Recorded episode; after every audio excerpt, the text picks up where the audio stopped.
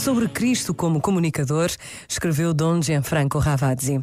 Cristo estabelece uma comunicação pessoal, direta, aberta à relação, fundada sobre o tu do outro que se encontra com ele. Não é um guru que profere oráculos, nem um intelectual sofisticado e desdenhoso, nem um mestre esotérico. Além disso, Jesus aprecia tudo o que é concreto e essencial.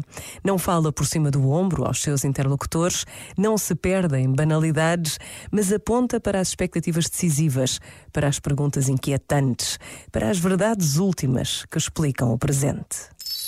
Este momento está disponível em podcast no site e na app da RGF.